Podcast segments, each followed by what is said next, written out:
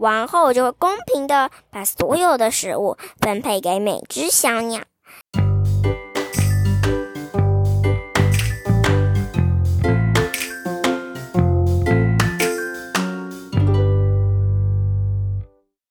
嗨，各位大朋友、小朋友，大家好！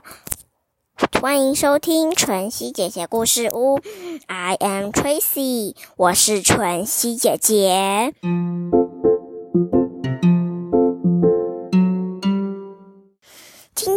晨曦姐姐来讲一个故事哦。这个故事也是我自创的，叫做《贪心的小鸟》。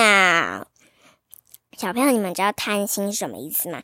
你有没有遇过贪心的人呢？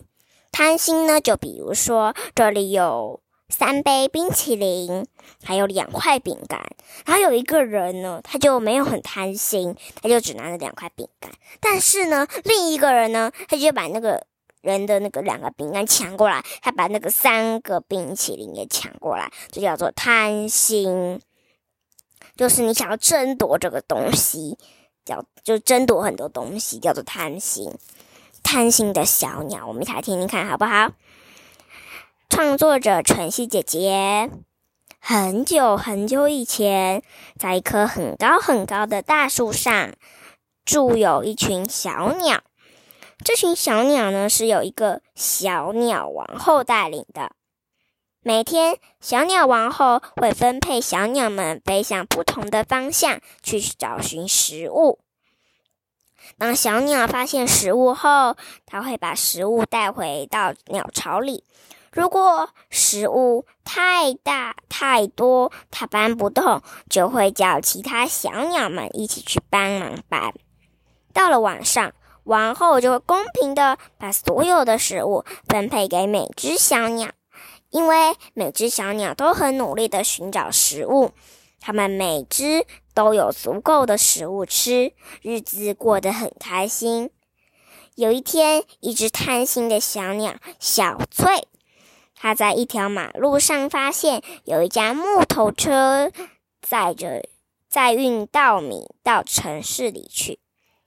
那木头车一边走，一边漏掉了许多稻米在路上。木头车就这样走着走着，整条路上都掉满了稻米。然后小翠看到后非常高兴，但她突然想：我每天这么努力去找食物，但找到的食物又要跟其他小鸟分享。这条马路上有这么多稻米，我不要跟其他小鸟分享了。于是小草小翠飞到鸟巢，飞回到鸟巢。跟王后说：“王后，那边马路上有许多木头车来来往往，我们小鸟们飞过去很容易被木头撞到的，请你通知其他小鸟，叫他们不要飞往那方向吧。”好吧，你心地真好，王后说。然后通知其他小鸟，叫他们都不要飞往那个方向。小翠看见后，心里非常的高兴。心想自己可以独享那些稻米了。他说：“他对自己说，这马路上虽然会有木头车经过，但我很年轻，身手敏捷，在木头时的近前，我就可以飞起来躲开了。”之后，每天小翠都独自飞到那条马路上，偷偷的吃着掉到路上的稻米。